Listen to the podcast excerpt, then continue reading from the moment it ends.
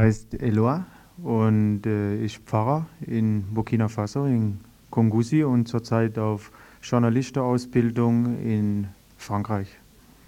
Und äh, wer ist Thomas Sommerhalter? Kenne ich nicht mehr.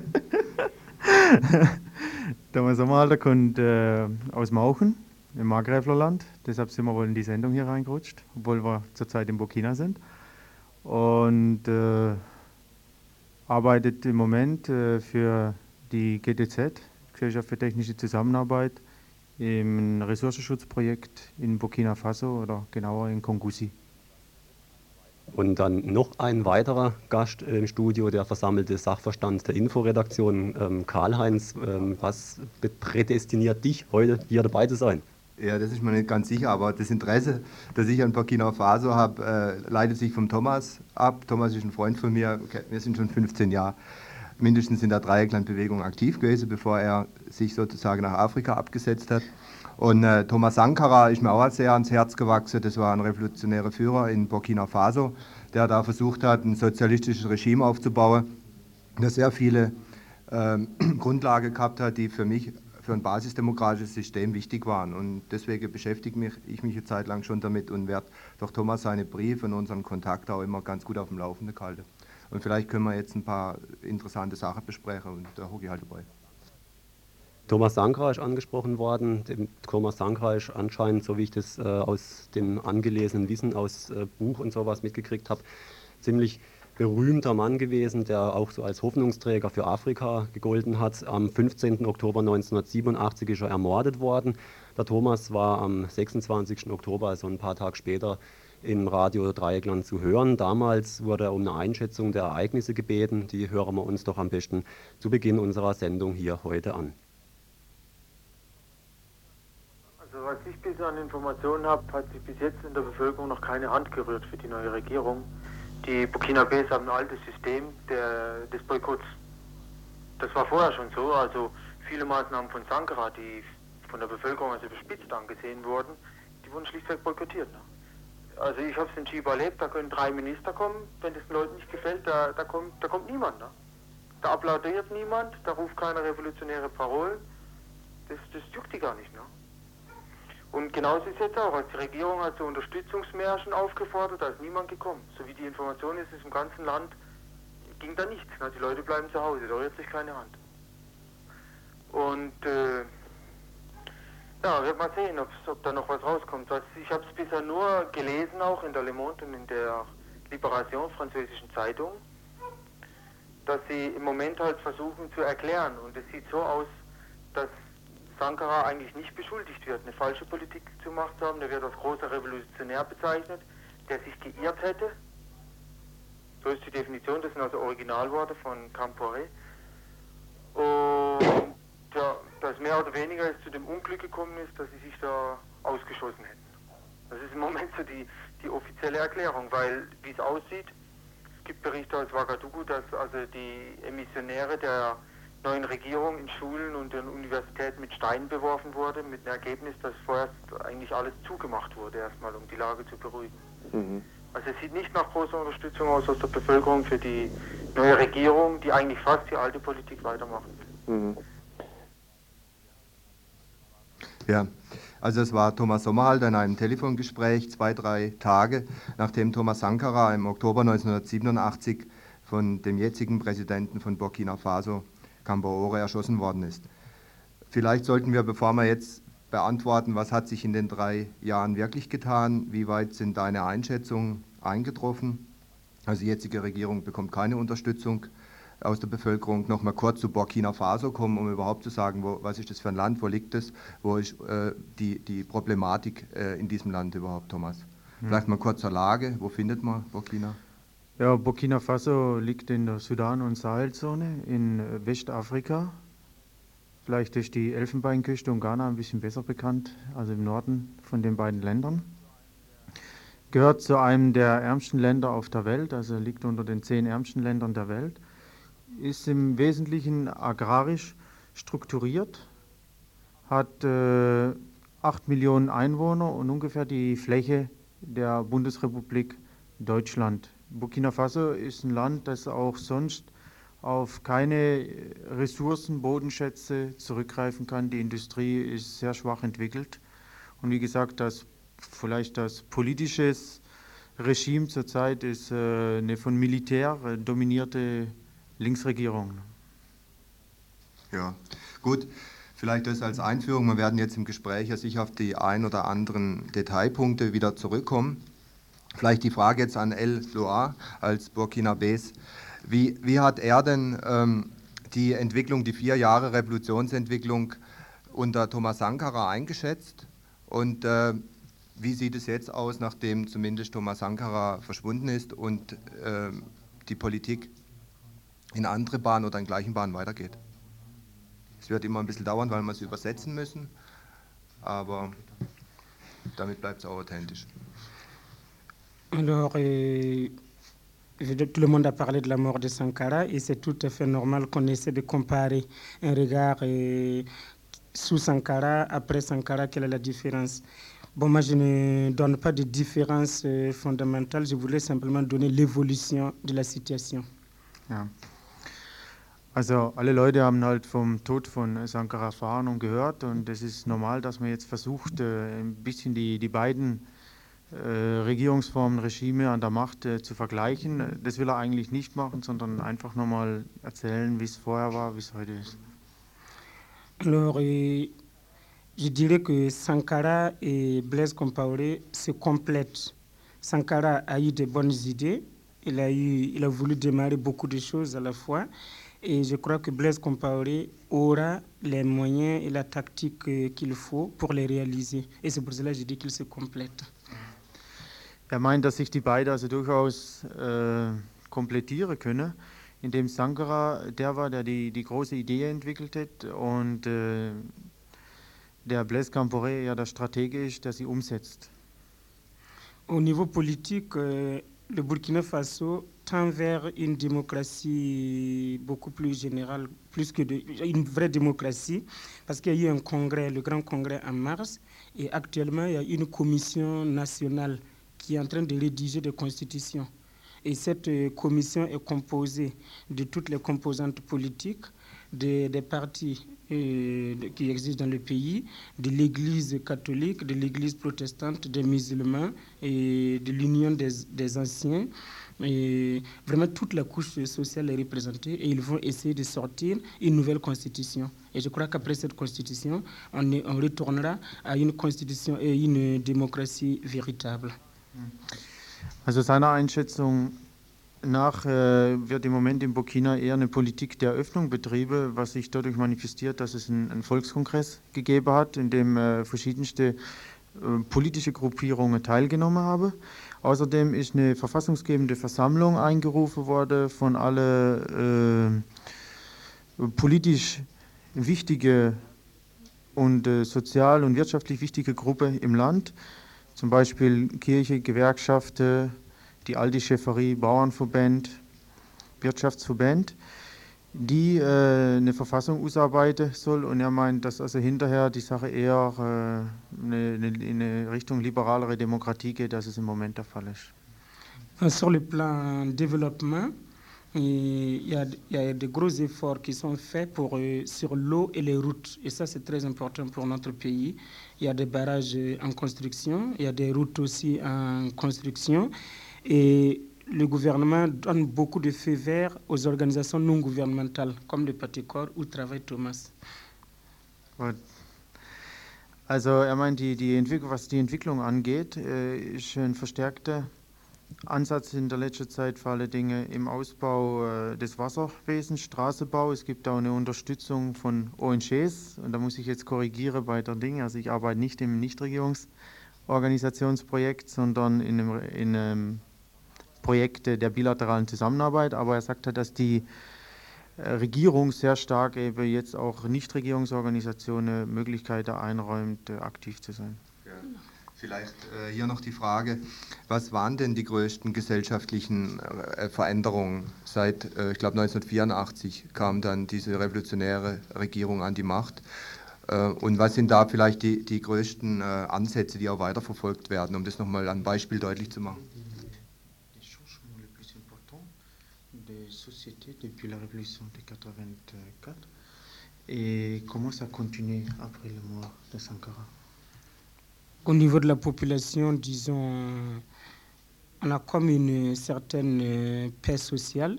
Les gens n'ont plus tellement peur euh, comme avant parce qu'on était arrivé à un moment euh, à avoir peur les uns des autres sous les CDR et certains CDR, c'est pas tous, mais maintenant ça va à peu près.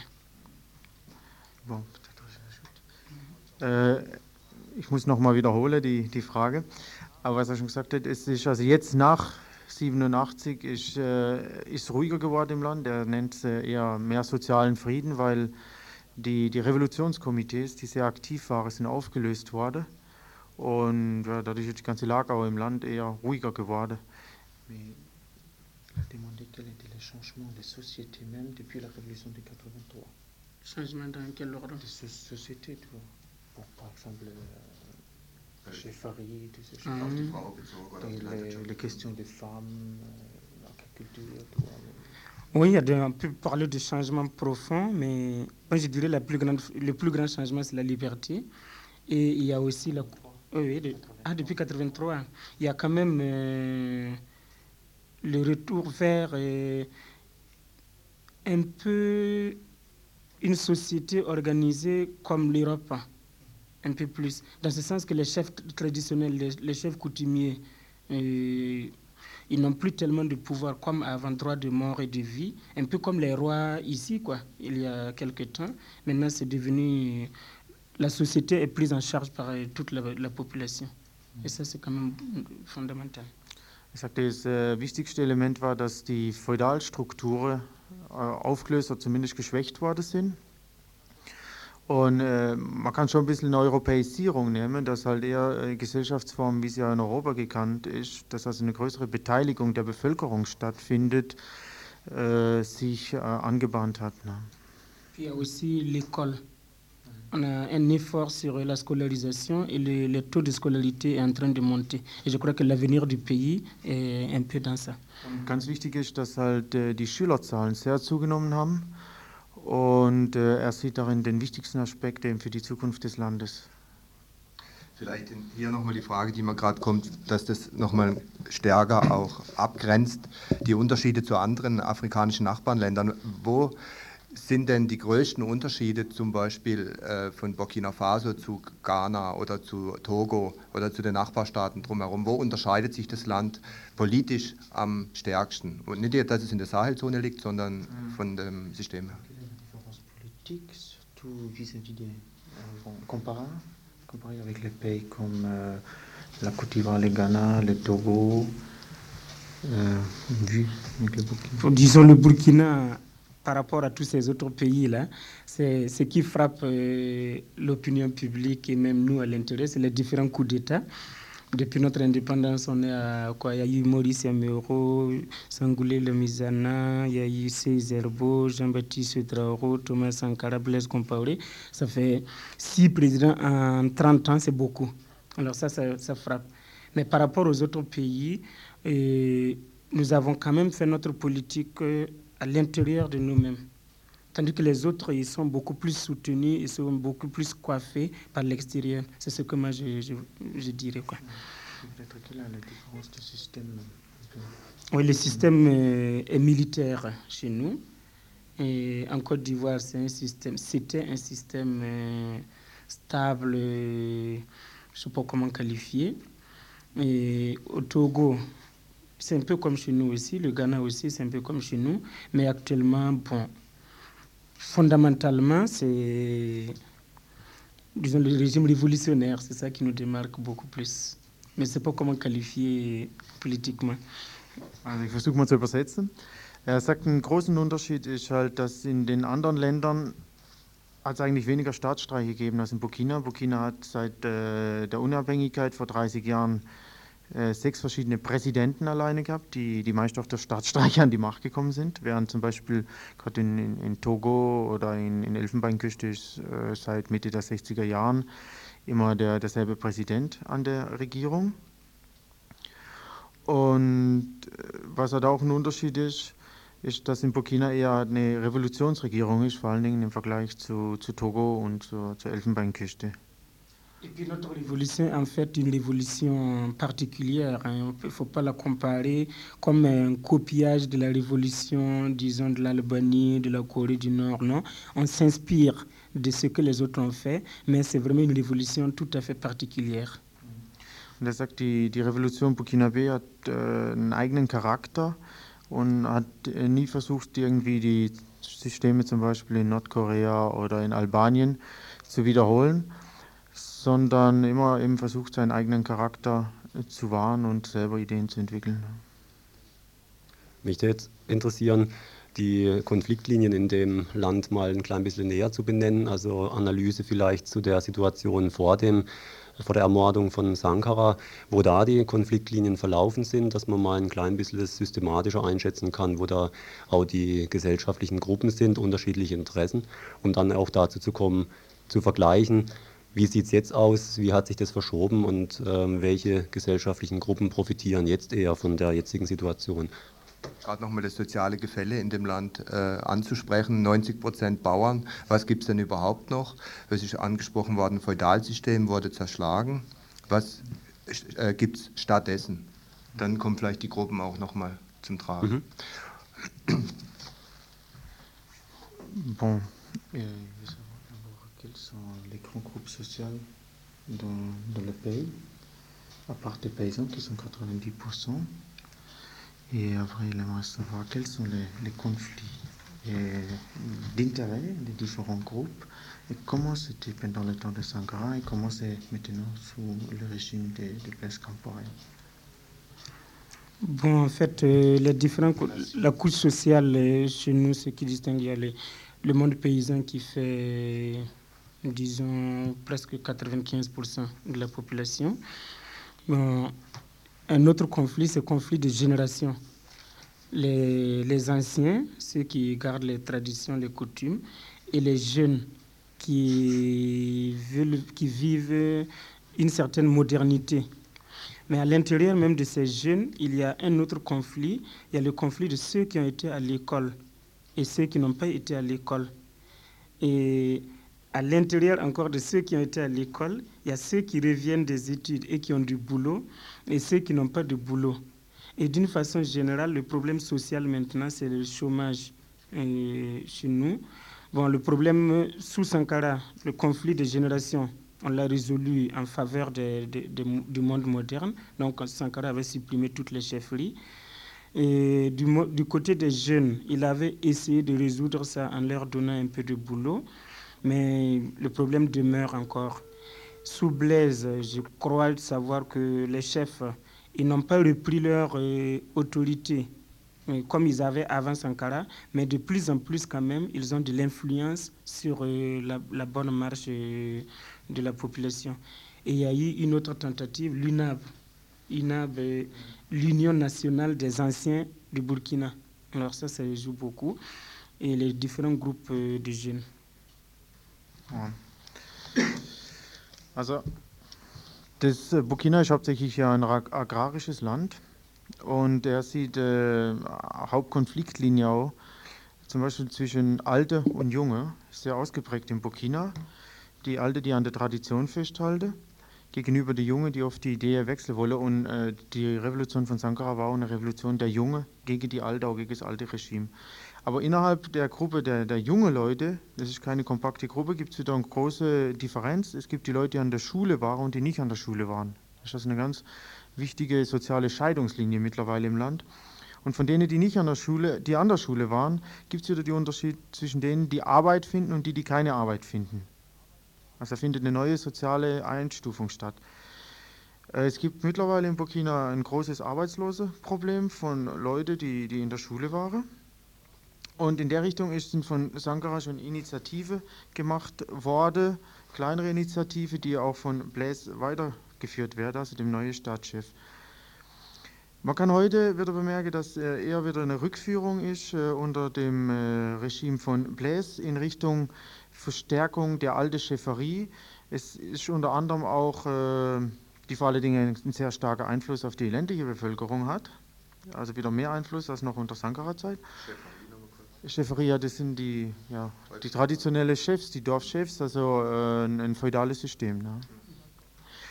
Äh, nicht immer vergleichbar mit unserem Feudalsystem, da muss man aufpassen, weil es ist eher oft so ein oligarchisches System, dass also irgendwelche Leute äh, bestimmen aus einer bestimmten Familie, wer jetzt da der Chef ist. Ne? Ist also nicht immer äh, rein nach Geburt, wie es in Europa der Fall wäre und wie es die Europäer auch versucht haben, in, in Afrika einzuführen. Das war jetzt mein Kommentar, das war keine Übersetzung. Ne?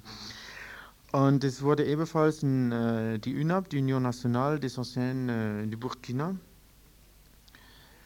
äh, gegründet, die auch äh, einen Einfluss hat. Und da kann ich jetzt auch noch dazu fügen, der Präsident von der Organisation ist Lamisana, der früher äh, auch als Militär, allerdings hat er nicht selber geputscht, sondern ist in die Rolle reingedrängt worden, der früher Präsident war während 13 mhm.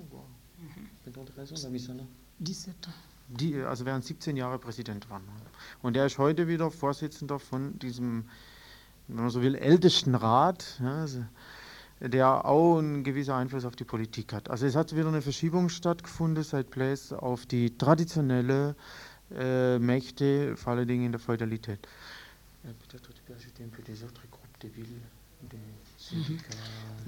Alors, un autre conflit qui se pose chez nous, c'est la ville, les grandes villes comme euh, Ouagadougou et Bobo, et les villages, les petites euh, communautés.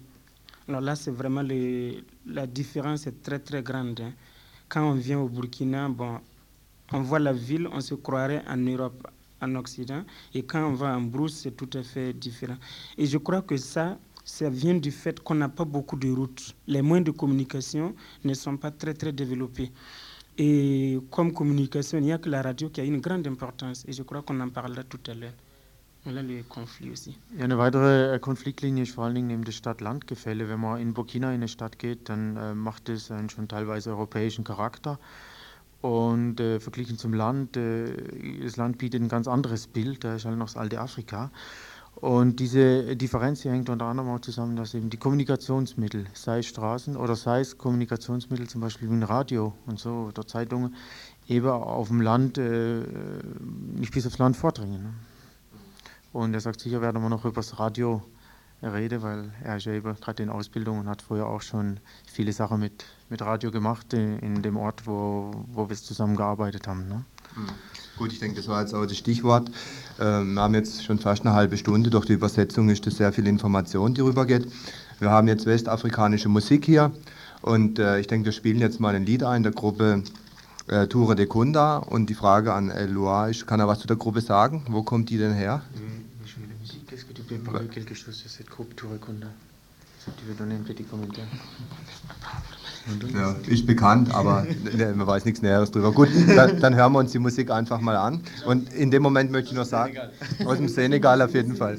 Très bien, je l'aime beaucoup, c'est bien. Alors après, je vous enverrai de la musique euh, burkinabé aussi. also, er, ist eine senegalesische Gruppe und er mag sie sehr gut und er, wird euch irgendwann auch mal burkinabesische Musik spielen, damit wir nächstes Mal ein bisschen ein bisschen näher am Thema sind, aber ja. Musik. Gut, dann möchte ich jetzt einen Hinweis noch für die Hörerinnen geben. Es können natürlich Leute, die jetzt zuhören und Fragen haben äh, zu Burkina oder an Loire, äh, hier anrufen. Und die, vor der Musik sage ich die Nummer nochmal 0761 und dann die 31028 im Studio. Und jetzt kommt Tura de Kunde.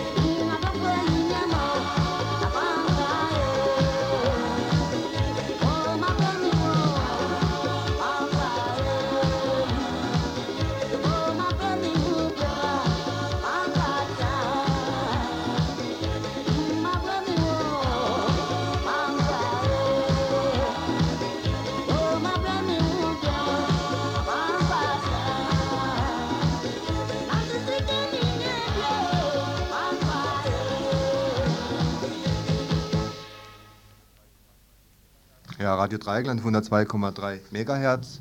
Wir haben hier einen Studiogast, beziehungsweise zwei aus Burkina Faso, den Thomas Sommerhalter, der dort als Entwicklungshelfer arbeitet, und El Loir, der eine Ausbildung, eine Journalistenausbildung macht. Wir haben uns jetzt in der ersten halben Stunde ein bisschen generell unterhalten über die Situation in Burkina Faso, möchten jetzt im zweiten Teil dann mal zu ganz Projek äh, konkreten Projekten kommen. Aber vorweg nochmal vielleicht nochmal eine Frage, die so in die allgemeine Situation hineinpasst. Burkina Faso hat ja sozusagen einen ganz großen Vorteil und natürlich auch einen riesen Nachteil. Es gibt kaum Rohstoffe. Äh, es gibt keine multinationalen Konzerne. Es lohnt sich nicht, das Land auszubeuten. Es ist nichts da, was man ausbeuten kann. Und das war ja damals bei der Revolutionsregierung auch der große Ansatz zu sagen, wir Burkina haben die Chance, unabhängig zu sein. Wir können eine eigene Entwicklung, die uns entspricht, auch unseren Traditionen, unseren Stämmen entspricht, in Gang bringen. Und ähm, wir sind eigentlich nicht äh, abhängig, dass wir vom internationalen Mono Monopolen, von Banken und so weiter regiert werden und müssen diese Chance nutzen, vor allen Dingen in der Landwirtschaft, da zur Selbstversorgung zu kommen und praktisch das Land sowohl politisch wie wirtschaftlich auf eigene Füße zu stellen. Das ist ein großer Anspruch. Das ist sehr schwierig für ein armes Land, das viertärmste nach der Statistik, wie sie von der UNO, äh, ja, von der UNO aufgeführt wird.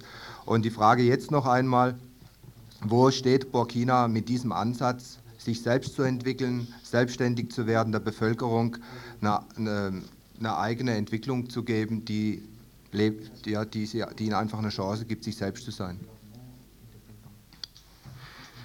Oui, c'est vrai, c'est très, très vrai, je suis d'accord. Mais je dirais au Burkina, est, on est pauvre. Mais j'ai envie de dire que nous ne sommes pas pauvres. Pourquoi? Je m'explique. Nous pouvons, en gérant comme il faut, avec l'aide de, de l'extérieur, une bonne aide hein, de l'extérieur et surtout une bonne organisation, une bonne gestion à l'intérieur, nous pouvons subvenir à nos besoins élémentaires, donc l'autosuffisance alimentaire. Mais il faut bien gérer. Bon, je prends un exemple. L'eau qui tombe.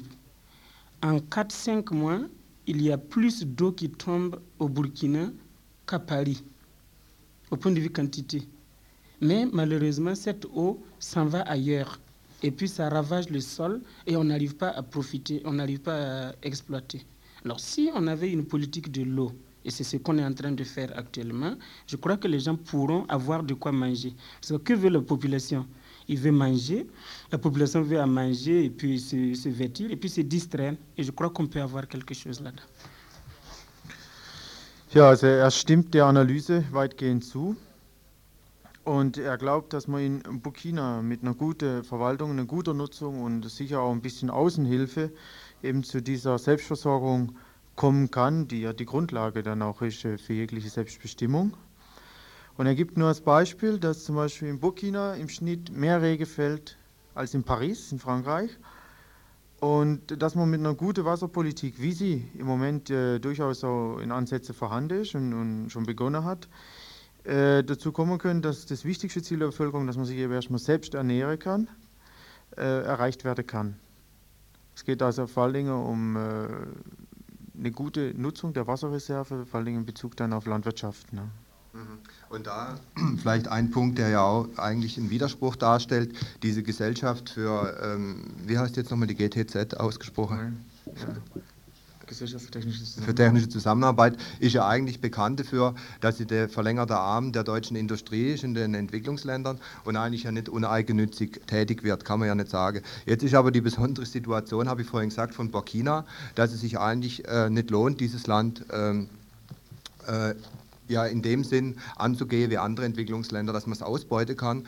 Und das Projekt, das du dort äh, mit unterstützen tust, ist ja in erster Linie ein Projekt, das zur Selbstversorgung äh, führen soll und die natürlichen Ressourcen äh, nutzbar machen für das Land selber. Das spricht äh, zum Beispiel Bodenerosion und, und Wasserrückhaltung zu ermöglichen. Ähm, wie, wie, sind da jetzt eure Erfolge und wie schätzt du eigentlich nochmal die Arbeit der GTZ jetzt in Burkina in Zusammenarbeit mit, den Burg, äh, mit, mit der Bevölkerung dort ein? Vielleicht mal an dich jetzt, Thomas. Ja, zum verlängerten Arm der Industrie. Das, äh, die GTZ ist der verlängerte Arm vom Bundesministerium für Zusammenarbeit, ganz sicher. die wiederum von der herrschenden Politik abhängt und die jetzt der verlängerte Arm ist, vom, von wem kann sich jeder selber ausrechnen. Ne?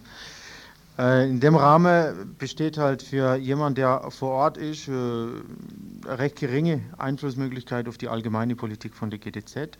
Und äh, ich meine, es ist ja bekannt, es ist klar, dass auch in unserem Projekt keine japanische Lastwagen fahren, sondern teure und hoffentlich gute Mercedes-Lastwagen. Ne? Was aber die, die Möglichkeit angeht für die GDZ oder für jemanden, der vor Ort arbeitet in Burkina, das ist dieselbe Chance auch, die Burkina im Allgemeinen hat. Es ist eigentlich kein wichtiges Land. Und äh, in Burkina ist deshalb äh, ein bisschen mehr erlaubt, das vielleicht anderswo erlaubt ist, weil große wirtschaftliche Interessen von äh, deutscher Seite in dem Land ja nicht gegeben sind. Was für uns eben den Vorteil hat, dass wir einen sehr großen Freiraum zur Gestaltung unserer Maßnahmen vor Ort selber haben. Ne?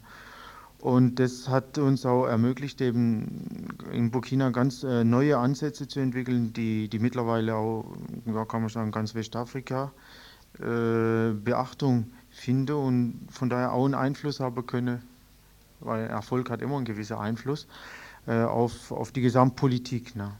Und jetzt sagen wir kurz äh, ein Beispiel mit zwei, drei Sätzen aus dem Projekt. Die, äh, zum Beispiel, äh, da müssen wir ein bisschen das Projekt vorstellen, sonst ist es ein bisschen schwierig. Also wir sind äh, ein Unterstützerprojekt, das über das burkinabesische Landwirtschaftsministerium läuft und sowohl die burkinabesische äh, Verwaltung im, im Forst, Landwirtschaft, Viehzucht, äh, Ressourcenschutzbereich ganz allgemein unterstützt, aber auch zum Beispiel Nichtregierungsorganisationen. Das können lokale Nichtregierungsorganisationen sein, das können Kirche sein, mit denen wir dann Verträge haben. Unterstützt vor allen Dingen im, im, gesamten Bereich von Ressourcenschutz mit einer Frauenförderungskomponente. Da ist ja vor allen Dingen die Frauen sind auf dem Land, die arbeiten da, die Männer während der Gutteil vom Jahr entweder nicht da sind oder die Rolleverteilung den Männern eben nicht so viel Arbeit zuschanzt, wie es die Frauen haben. Was sind da Erfolge? Was man entwickeln konnte, ist vor allen Dingen ein partizipativen, wie man sagt, also einen beteiligten Landnutzungsansatz. Äh, es ist uns gelungen, eben Methoden zu entwickeln, wo die Bevölkerung selber und nicht irgendwelche Experten, also auch, Exper auch burkinabesische Experten, sondern die Bevölkerung selber auf dem Land zusammen mit den Dorfberatern der verschiedenen Organisationen. Über Luftbild sein Dorfterritorium in die Verantwortung übernimmt und sagt, was, wo, wie gemacht wird, Klar natürlich, es gibt eine gewisse Beratungshilfe dabei, aber das Entscheidende ist, dass er nicht mehr von außen irgendjemand einen Plan macht fürs Dorf, sondern dass das Dorf selber die zentrale Planungseinheit geworden ist. Das ist vielleicht eines der elementaren Erfolge äh, vom Projekt. Mhm. Gut, ich möchte jetzt gerade, weil LOA ja hier ist, die Chance auch nochmal nutzen, dass er speziell auch nochmal die Möglichkeit hat, seine Arbeit vorzustellen oder seine Intention äh, in Burkina etwas aufzubauen. Es ist ja vorhin angesprochen worden, dass die Kommunikation ein großes Problem ist in einem Land, dass da eine Infrastruktur fehlt. Es gibt auch unterschiedliche Stämme, die unterschiedliche Sprache sprechen.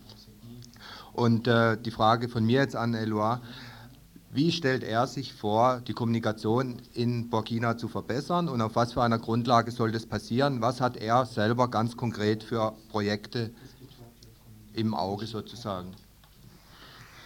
Äh, je parle d'une généralité, les moyens de communication sociale, la, radio et la télévision, dans le monde entier, est un langage obligé.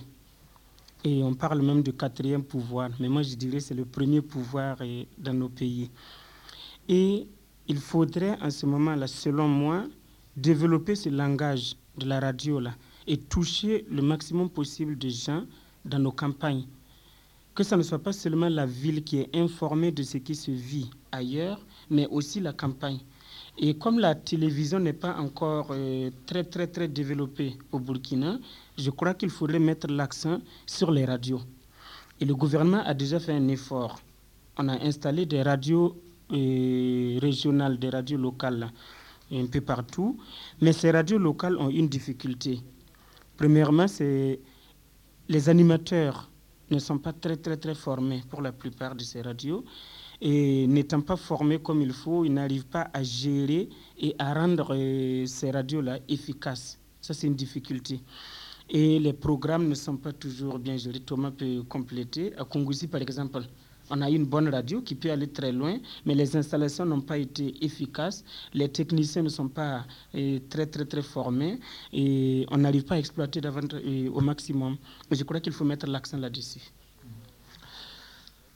Okay, er sagt eben, auf der ganzen Welt spricht man davon, dass also Fernsehen und Radio die, die vierte Macht ist. Und man kann sagen, in Burkina vor allen Dingen das Radio, das Fernsehen nur in äh, städtische Bereiche entwickelt ist, ist vor allen Dingen das Radio vielleicht sogar die erste Macht. Ich füge da ein bisschen dazu, weil es ist ein Land, das zu 85 Prozent immer noch aus Analphabeten besteht und dadurch hat das Radio natürlich als Kommunikationsmittel vor allen Dingen auf dem flachen Land einen ganz entscheidend wichtigen, äh, ist ein ganz entscheidend wichtiger Faktor. Für ihn geht es also darum, vor allen Dingen dieses Medium und seine Sprache weiterzuentwickeln, vor allen Dingen im ländlichen Bereich. Äh, Im Moment ist es so, dass von der Regierung schon unter Zeit von Sankara eben versucht wurde, äh, Regionalradios aufzubauen. Unter anderem haben wir auch ein Regionalradio in, in Kongusi, da wo wir arbeiten. Aber diese Regionalradios, die sind zwar existent, aber haben viele Probleme. Vor allen Dingen äh, der Ausbildungsstand der, der Techniker und der, der Moderateure, also der Sender, ist äh, sehr niedrig, wodurch halt das Programm, die Qualität des Programmes oft nicht die ist, wie es sein sollte.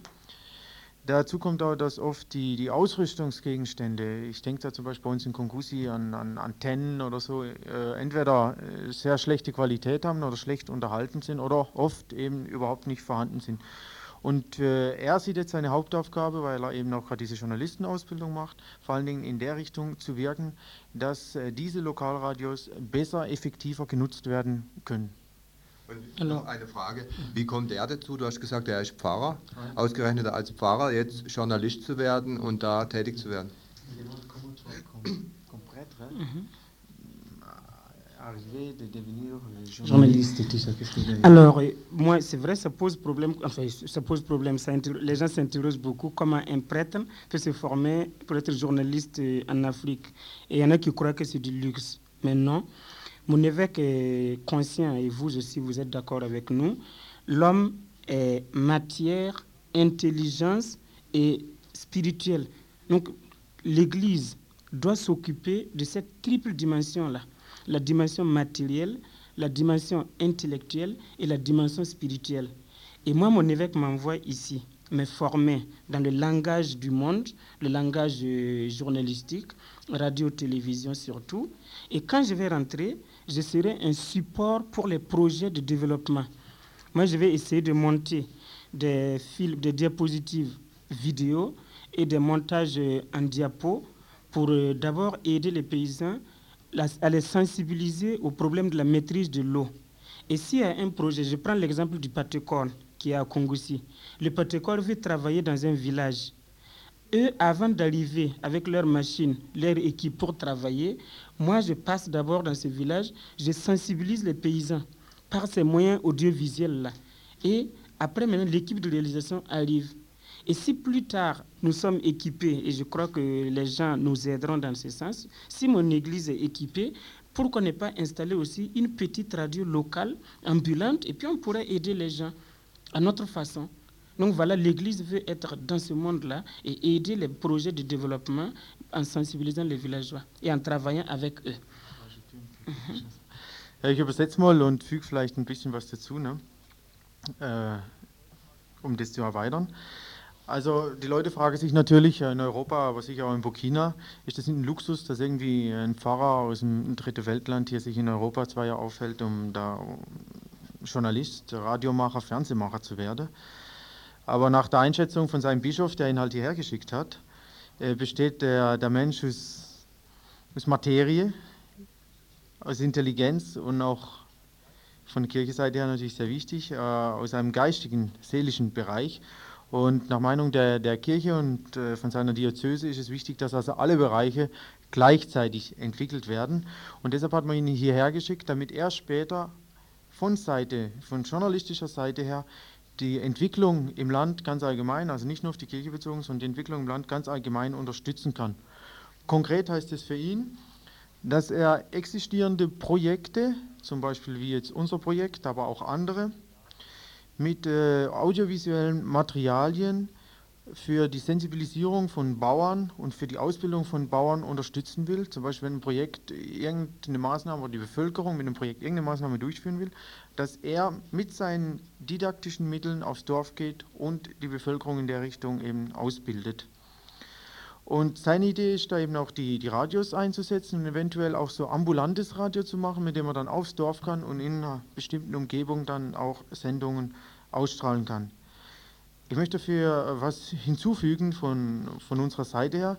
In äh, der Provinz, wo wir arbeiten, und das dient heute als Modell für ganz Burkina Faso, äh, ist es uns gelungen, sämtliche Gruppen, sei es staatliche, nichtstaatliche, Kirchenorganisationen, äh, zusammenzufassen, damit gemeinsam ein Ansatz eben zu einer verbesserten Landnutzung und zu besserer Ressourcennutzung stattfindet. Deshalb kann so eine Initiative wie der Eloy zum Beispiel hat, eben dann von verschiedenen Gruppen genutzt werden.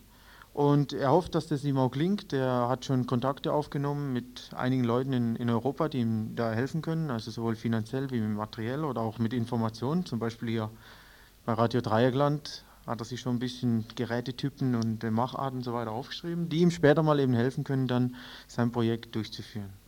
Also wenn ich das richtig verstanden habe, liegt auch der Schwerpunkt der Arbeit da, äh, den Leut, Leuten zu helfen, sich äh, zu veröffentlichen, also ihre, ihre Meinung äh, zu veröffentlichen, miteinander in Kommunikation zu kommen und überhaupt da, dadurch ein Stück weit Entwicklung zu leisten. Ja, ich möchte ich es ergänzen. Also ich habe es ein bisschen anders verstanden, dass es also Vorhin wurde gesagt, dass sich die Planungseinheit verlagert hätte auf die Dorfebene. Das, was bisher gesagt wurde, kommt mir allerdings so vor, als ähm, würde das Medium von außen kommen und äh, den Leuten im Dorf, also mehr an die Leute im Dorf gerichtet, als dass die Leute im Dorf selber organisiert werden. Gibt es da andersrum gefragt Ansätze, dass die Leute selber Radio machen und wie soll man sich das überhaupt vorstellen? Haben die Leute alle Radios oder, oder wie sieht da allein schon mal die technische Ausstattung aus, ob das überhaupt äh, technisch geht? L'avantage derrière tous les projets sont débattus, sont discutés à la base. Tous les projets d'ailleurs, sinon si ce n'est pas discuté à la base, ça ne marche pas. Mais maintenant, les gens, ils ont des radios. Mais qu'est-ce qu'on leur fait entendre c'est ce qui sort de les programmes de, de les programmes d'ailleurs, RFI, euh, Africa numéro 1, ou bien de la musique seulement. Mais si on avait des radios, ce qu'ils ont débattu en petits groupes, ça pourrait s'étendre à tous les autres villages. Et là, ça serait ce qu'eux, ils ont fait qu'on pourrait diffuser donc par la radio et par même des, cassettes vidéo. Et les paysans, ils sont contents, ils sont fiers de voir ce que nous pouvons faire. Et ceux qui n'ont pas encore fait, s'ils voient les autres faire, ils vont aussi les imiter. Donc vous voyez l'impact de, de cette télé-là. Sinon, ça part de la base. Er sagt also, was bei ihm angeht, gehe alle Projekte von der, der Basis aus. Also was im Radio gemacht wird, wird an der Basis, also auch mit den Dörfern diskutiert. Aber tatsächlich ist es so, dass zum Beispiel die große Radiostationen, sei es die Nationale von Ouagadougou oder sei es äh, Radio France Inter, National oder was halt auch aus dem Ausland, man kann in Burkina ja alles kriegen, äh, gesendet wird, das ist natürlich zentralisiert und ermöglicht den, den Leuten auf dem Dorf vor allen Dingen, die haben ja kein Telefon, das darf man nicht vergessen, die können nicht anrufen wie im Studio. Er ermöglicht den Leuten nicht irgendwie teilzuhaben, aber er stellt sich eben vor, dass man aufs Dorf geht und auf dem Dorf mit den Leuten Sendung macht, damit die Leute dann eben das, was sie an Erfahrung haben, wieder an, an Leute in anderen Dörfern weitergeben können. Das nennt man so ein bisschen das Bauern von Bauern lernen auch. Ne? Und sowas ist eben nur mit äh, lokalen Radiostationen möglich, wie ja in Burkina im Ansatz schon äh, vorhanden. Also das ist jetzt nicht nur eine Idee von ihm, sondern das gibt es als Struktur auch schon, als Programm, Lokalradios aufzubauen mit dieser Intention. Oui, ça existe, mais malheureusement, les gens ne sont pas très formés pour, euh, comme il faut.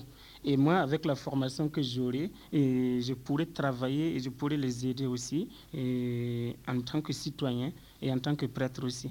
Donc, c'est des petites structures qui existent, mais qui ne sont pas très développées et puis c'est pas partout. Par exemple, il y a Kongoussi, et Bobo, Diedougou, Fada et puis Gawa. Il n'y a que cinq. Mais ça ne va pas loin, quoi. Il y a encore beaucoup de choses à faire dans, dans ce domaine. Er sagt, äh, stimmt tatsächlich, die, die, Sache ist schon entwickelt, das ist also nicht der, wo die erste Idee hat sicher. Aber er hofft halt, dass er mit seiner Ausbildung das eben auch weitergeben kann und helfen kann, dass diese Radios eben funktioneller sind. Und man muss auch dazu sagen, es gibt erst fünf im ganzen Land. Ihr dürft nicht vergessen, das Land ist so groß wie die Bundesrepublik Deutschland und die Sendestärke ist ungefähr dieselbe wie von Radio Dreieckland. Ne? Und er hofft, dass er das halt mit, mit seinen Projekten eben noch weiterentwickeln kann, eventuell auch in andere Landesteile. Ich möchte noch was hinzufügen, was ich vorher vergessen habe. Die Frage vom, vom Ralf, ob es Radios gibt. Man muss sagen, es gibt kein Dorf, wo es keine Radios gibt. Es hat nicht jeder ein Radio, aber in Burkina ist ein Radio eines der ersten Prestige-Objekte, die sich jemand anschafft, der noch ein bisschen Geld hat. Was so ein Radio, das kostet auch in Burkina nur an die 40 Mark. Ist also kann jemand, der irgendwann mal einen kleinen Job gehabt hat, sich durchaus leisten. Und da muss man sagen, wenn zum Beispiel in einem Dorf, das ist jetzt füge ich jetzt hinzu, äh, einer oder zwei ein Radio haben, dann geht die Information ans ganze Dorf weiter, weil die Leute noch viel mehr untereinander kommunizieren, wie, es hier ist. Et je voulais ajouter que l'importance de ces radios locales, mais je compte beaucoup, et puis vous, vous êtes euh, certainement d'accord avec moi, la radio locale, on arrive à parler le langage même des gens du milieu. Quand vous faites une émission ici, par exemple, vous n'allez pas employer le même langage, les mêmes euh, thèmes que la radio internationale. Donc, vous, vous avez la sensibilité des gens, vous, avez, vous connaissez votre peuple et on sait comment les prendre. Et moi, je me dis, si on ne le fait pas, d'autres vont le faire et ce n'est pas sûr qu'ils conduiront ce peuple-là là où nous voulons qu'on les amène. Äh, er will noch hinzufügen und er meint, äh, der wäre als Radio Dreieckland sicher auch äh, einverstanden, dass es nur ein Lokalradio eben ermöglicht, dass die Sprache der Leute selber auch im Radio erscheint. Ich glaube, wenn man uns zuhört, ist es auch ein bisschen die Sprache, die man sonst nicht in Stuttgart hört. Und er, er sagt, das, das ist eben auch ein ganz wichtiger Aspekt bei der Radiomacherei, dass eben die, die Leute selber sich ausdrücken können. Gut, jetzt haben wir 5 vor 2. Ich denke, äh, wir spielen nochmal Musik ein von der Gruppe ähm, Ture Kunda und äh, dann melden wir uns nochmal kurz vor Schluss.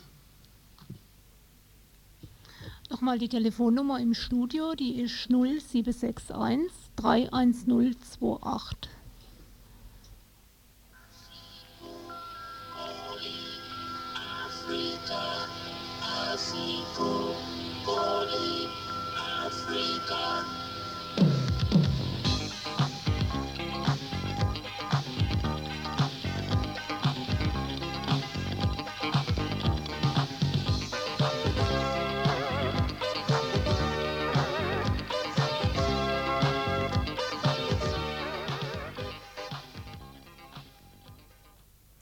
Ja, Radio Dreieckland von der 2,3 Megahertz ist natürlich jetzt nicht kurz vor zwei, sondern es ist kurz vor 19 Uhr.